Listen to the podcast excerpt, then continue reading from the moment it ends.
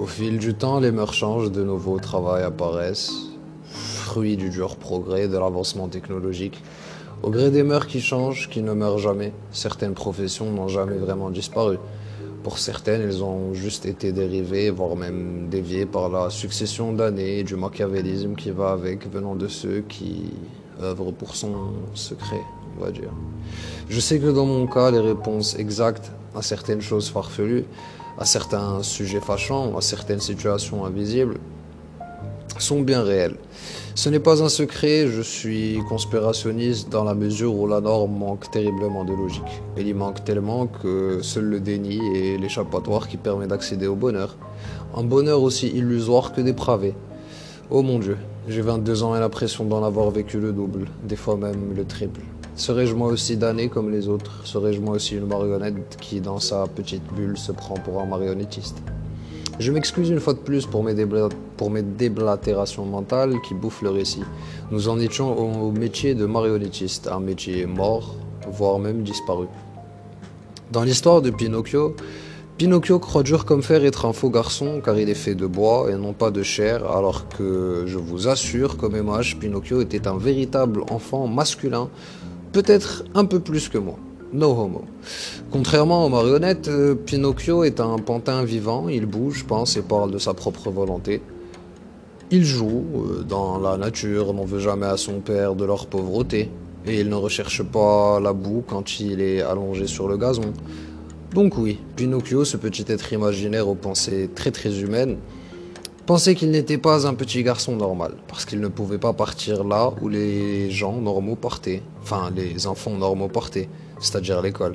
Ce jeune garçon en bois, qu'il soit un pantin ou une marionnette possédée, était plus humain que tous ceux à qui il désirait tant ressembler. Dans mon cerveau coctélisé de substances illicites H24, j'ai la conviction que tout est relatif. Car quoique notre héros chétif soit la création d'un vieil écrivain aux pensées hurluberlues, il fut lui-même humain, fait de chair, d'eau, de vécu et de pensée. Et son œuvre phare traitait d'un enfant pantin au libre arbitre. Je m'excuse de créer une réflexion inconsciente, limite invisible dans votre cerveau en ce moment même, mais je tiens tout de même... Donc je disais, je m'excuse de créer une réflexion inconsciente, voire même invisible dans votre cerveau en ce moment même, mais je tiens tout de même d'écrire cette ligne afin de retenir un tout petit peu plus votre attention le temps de quelques secondes, ou peut-être même quelques minutes. Tout comme Pinocchio, nous naissons tous avec notre libre arbitre et pour ma part, c'est le choix de Dieu de nous faire naître. Car sans notre création naissance, entre guillemets, nous n'aurions jamais eu de libre arbitre et donc jamais de choix, jamais de sacrifice et j'en passe. Dans ce monde décadent et abrutissant qu'est le 21e siècle, nous naissons par la volonté de Dieu, ce qui à mes yeux est indéniable bien évidemment. Mais nous nous faisons voler notre libre arbitre quelques semaines avant notre naissance. Restrictions au niveau des prénoms, frais médicaux de naissance, vaccin obligatoire, suivi médical de trois jours au sein de la clinique, et une fois de plus, j'en passe. Je crois que c'est ce qui fait que nous soyons stupides. Stupides dans la mesure où notre intelligence est déviée. Pas stupide au sens propre et euh, littéraire du mot, mais plus bête dans le sens où notre intelligence est déviée vers le mal pour certains, la fourberie pour d'autres. Certains choisissent de s'adonner au mal en déniant l'indéniable ou en l'acceptant pour d'autres. Donc ouais, Pinocchio était plus humain que moi, car il a usé de son libre arbitre à sa guise. Il a suivi ses rêves et porté ses couilles en sortant de chez lui avec rien d'autre que sa volonté en poche. Il vécut bien évidemment des péripéties terribles et des drames bien imaginés par M. Carlo Colligi d'ailleurs, à ceux qui auraient lu le livre en entier. Cependant, il vécut aussi une expérience trépidante, lui donnant une nouvelle richesse dans sa deuxième poche vide. Le courage. Le courage de rejeter ses principes pour son libre arbitre, ce qui lui valut de plus belles aventures, de plus grandes ambitions, de grandeur et de découvertes, voyager à travers l'océan et s'en aller ainsi découvrir le grand monde des jolis humains. Malheureusement pour lui, il atteigna son but, mais seulement à 3%, je dirais. En effet, ses rêves de grandeur à notre petit pantin lui permettèrent de découvrir la mer et l'océan.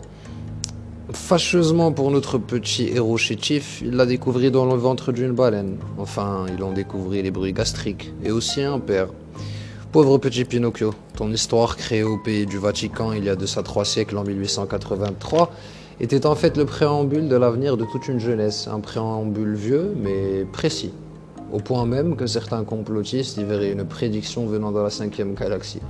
Toujours est-il que, dans ma vision où tout est relatif, nous sommes tous des Pinocchio à qui on a volé le libre arbitre à la naissance, mais qui, contrairement à Pinocchio, euh, n'ont pas porté les couilles, mais qui le reprirent par eux-mêmes quand même plus tard et qui, comme mon exemple cotel astucieux, est aussi bon cœur qu'est Pinono. Eh bien, je me dis que M. Carlo Collidi, de par son œuvre, a dépeint, tel un voyageur du futur, l'avenir certain de la génération qui est la nôtre. Je m'explique. Rejeter son libre arbitre pour une quelconque fausse idée de grandeur et de liberté dérisoire ne vous mènera qu'au ventre d'une bête qui aura finalement brisé tous vos espoirs, vos sacrifices, et même pire, tout votre vécu, et ce, quel qu'il soit. Maintenant, il ne vous reste plus qu'à savoir dans le ventre de quelle bête vous tomberez. Et surtout, quand ce moment arrivera, ne regrettez rien, à part peut-être de vous être fait avoir par la bête, par des illusions aussi banales que dérisoires. Pinocchio était de retour et très heureux de revoir son père dans le ventre de cette baleine aux derniers instants de sa vie. Que c'est beau l'imagination et la littérature. Il n'y a que Pinocchio qui serait content dans un cas pareil. Signé Mono.